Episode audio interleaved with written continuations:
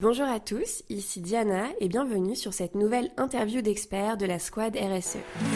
La Squad RSE, c'est un podcast où nous interviewons des professionnels de la responsabilité sociétale des entreprises pour éclairer, orienter, accompagner les entreprises qui souhaitent lancer une démarche RSE efficace et impactante. Ensemble, construisons des entreprises responsables, durables, où il fait bon travailler. Nous nous retrouvons aujourd'hui pour une nouvelle interview d'experts et pas avec n'importe qui. Nous avons le plaisir d'accueillir une magicienne des moments qui n'est autre que Anne-Laure Danotake, une professionnelle du marketing et de la communication, engagée dans la RSE depuis plus de trois ans et aujourd'hui directrice RSE, marketing et communication chez Maeva. Anne-Laure est engagée professionnellement chez Maeva, mais aussi plus personnellement au travers de Team for the Planet, Article 1, et nous vous proposons aujourd'hui d'en apprendre un peu plus sur ce joli parcours. bonjour Anne-Laure, merci d'avoir accepté de participer à notre podcast et nous sommes super ravis de t'accueillir euh, dans un de nos tout premiers épisodes. Alors est-ce que tu peux nous raconter un petit peu ce que tu fais aujourd'hui, nous parler un petit peu de toi et de ton, de ton quotidien? Bonjour Diana, euh, merci pour, euh, pour, ton accueil. Euh, pour t'expliquer ce que je fais au quotidien chez Maeva, je pense que le plus simple, c'est de t'expliquer déjà ce qu'est Maeva et ce qu'on y fait. Maeva, c'est une start-up au sein du groupe Pierre et Vacances Center Parks et c'est 180 collaborateurs aujourd'hui et c'est surtout près de 50 ans d'histoire de vacances avec les Français. C'est une entreprise qui s'est complètement réinventée en 2014 pour devenir une plateforme tech qui réinvente les vacances en location et qui dynamise également le tissu entrepreneurial dédié au tourisme. On ok, mais concrètement, comment vous faites? Euh, Pour ça, on a un supermarché en ligne des vacances, maeva.com, à qui plus de 500 000 vacanciers font appel chaque année. Et on a développé une plateforme de service qui accompagne les hébergeurs particuliers. Par exemple, euh, vous qui avez une maison de famille euh, qui vous souhaitez mettre en location en votre absence. Euh, et puis les professionnels hébergeurs du tourisme, donc du grand groupe comme Pierre et Vacances par exemple, aux petits campings indépendants. voilà. Et alors moi, mon job dans tout ça, c'est de veiller avec l'ensemble du comité de direction à ce que Maeva agisse en entreprise responsable et engagée et participe concrètement à accélérer la transition écologique et sociale du secteur de l'allocation de vacances. Merci beaucoup. Euh, très clair en tout cas sur euh, ce que fait Maeva et ton rôle euh, dans cette, dans cette jolie entreprise. tu me parlais juste avant l'interview d'article 1. Est-ce que tu peux nous en parler un petit peu plus C'est donc à titre personnel que tu t'engages dans, dans cette association? Est-ce que tu peux nous en dire un peu plus s'il te plaît? Effectivement. Euh, alors, Article 1, c'est une association qui euh, propose à des professionnels euh, de, mentorer bénévolement des étudiants de milieux populaires qui ont besoin d'être accompagnés parce que peut-être que dans leur entourage proche, il n'y a pas forcément les ressources pour bah, les aider dans leurs projets professionnels.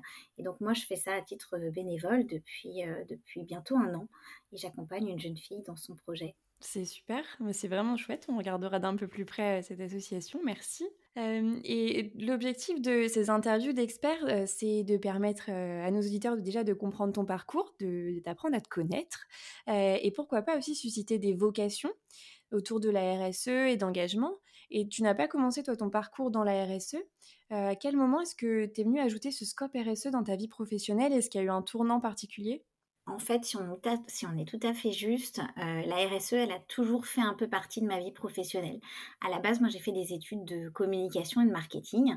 Et ensuite, j'ai suivi un master euh, solidarité et action internationale avec, à l'époque, une spécialisation développement durable qui était proposée par euh, la faculté de sciences sociales et économiques et, et l'Université catholique de Paris. Ensuite, ça a toujours été un peu un fil rouge, en fait, dans ma vie perso comme dans ma vie pro. Euh, même si ça n'a pas toujours fait partie de mes fiches de poste, j'ai toujours essayé d'initier ou développer ce qui était en mon pouvoir là où j'étais. Euh, c'est pas facile d'ailleurs. Souvent, euh, on a la tête dans le guidon et puis en fait, on réalise pas qu'il y a plein de choses qu'on peut faire euh, sur plein de petits détails et qu'on a plus de champs d'action qu'on ne l'imagine. La chance que j'ai eue aussi, c'est d'avoir des respirations professionnelles à l'occasion de mes congés maternité. Alors attention, hein, je dis bien que euh, je ne dis pas que le congé maternité soit tout repos. Euh, j'ai trois enfants, donc je sais un peu de, quoi je parle. Euh, mais ce que je veux dire par là, c'est que ce sont des moments finalement qui nous imposent de prendre du recul face à nos quotidiens professionnels. Et ce sont de bonnes occasions pour remettre en perspective les choses et nos besoins d'alignement. Et du coup, c'était important pour toi à ce moment-là euh, de, donner un peu plus de place à la RSE dans, ta, dans ton milieu professionnel? Oui, en fait, non seulement les congés maternité, euh, en tout cas, l'expérience que j'en ai, euh, m'ont offert la possibilité de ce recul, mais, mais avoir des enfants, finalement, c'est aussi avoir la responsabilité hein, de les accompagner, de les faire grandir et de veiller à ce que, à leur offrir un cadre de vie dans lequel ils vont pouvoir bien grandir, si on veut, et quand on prend le temps de regarder un peu le monde qui nous entoure, bah, là, ça pêche. Ça pêche tellement que du coup, là, on est en 2019, euh, retour de mon dernier congé maternité. Et je me dis que bah, les lingettes lavables, les vêtements de seconde main, euh, le bio dans leur assiette, euh, ça va pas suffire, même si on se déplace à vélo au maximum et qu'on va marcher pour le climat, c'est pas suffisant.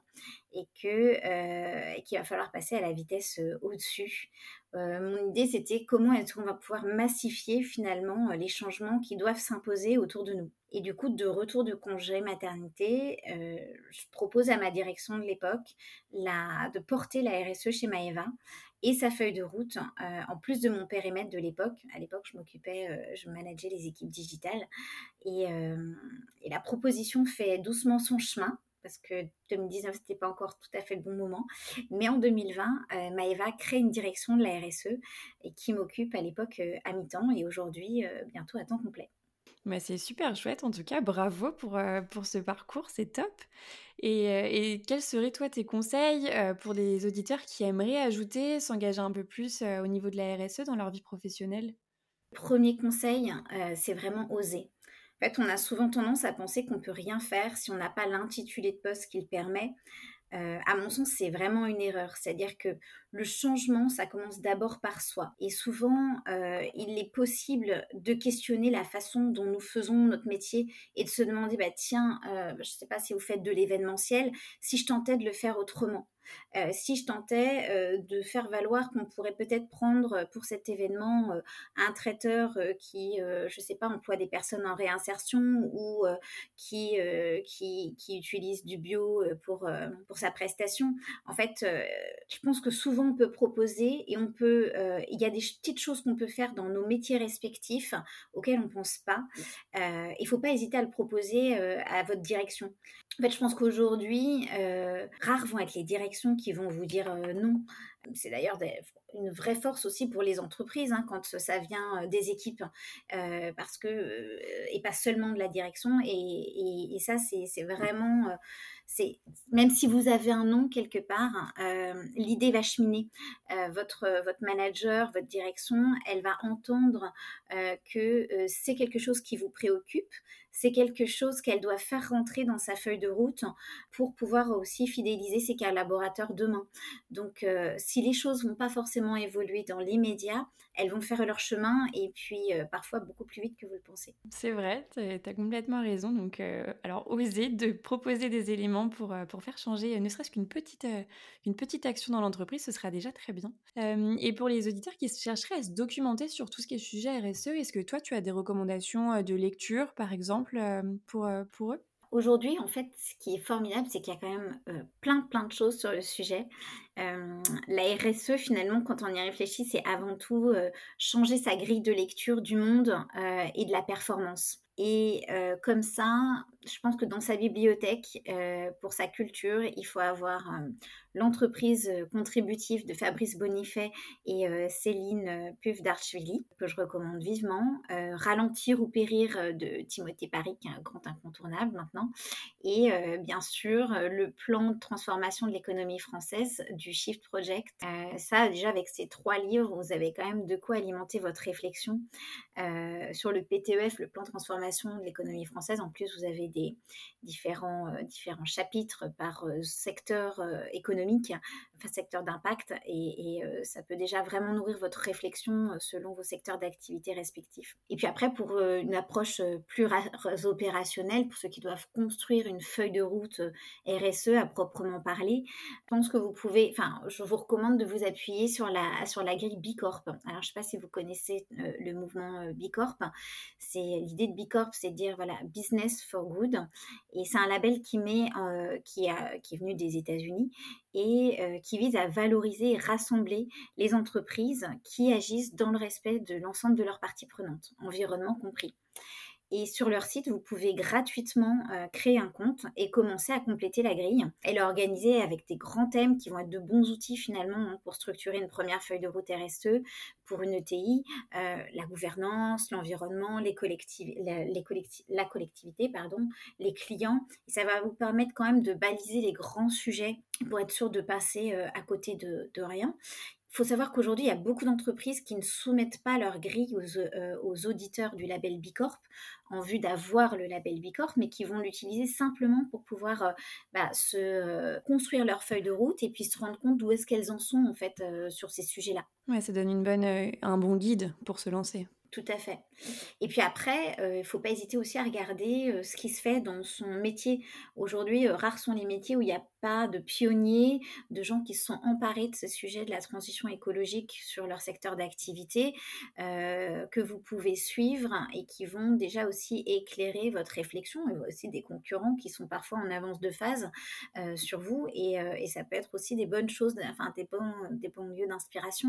Par exemple, sur les métiers de la communication, vous allez avoir Mathieu Janiche, euh, Gildas Bonnel de Sidiez ou Vincent David de Relations d'utilité publique. Euh, voilà, il y, a, tous ces gens-là, enfin sur la, la, communication, mais il y a plein d'autres. Euh, voilà, il faut regarder sur vos métiers ce qui se fait.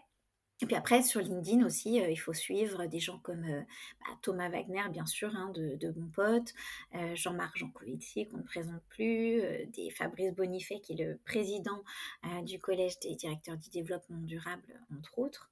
Puis après, vous avez aussi des journalistes comme Anne-Sophie Novel, qui est auteur de plusieurs livres que je recommande vivement, par exemple La vie chère, au sens partagé, hein, chère S-H-A-R-E, qu'elle a écrit avec Stéphane Rio pareil, c'est des, des, des, mines d'informations pour ces gens-là. Ils vont vous partager des réflexions qui vont vous faire avancer. Moi, j'aime bien aussi suivre euh, ce que fait euh, le mouvement Impact France, euh, aujourd'hui porté par Julia Forêt et Pascal Demurget, qui est le président de la Maïf.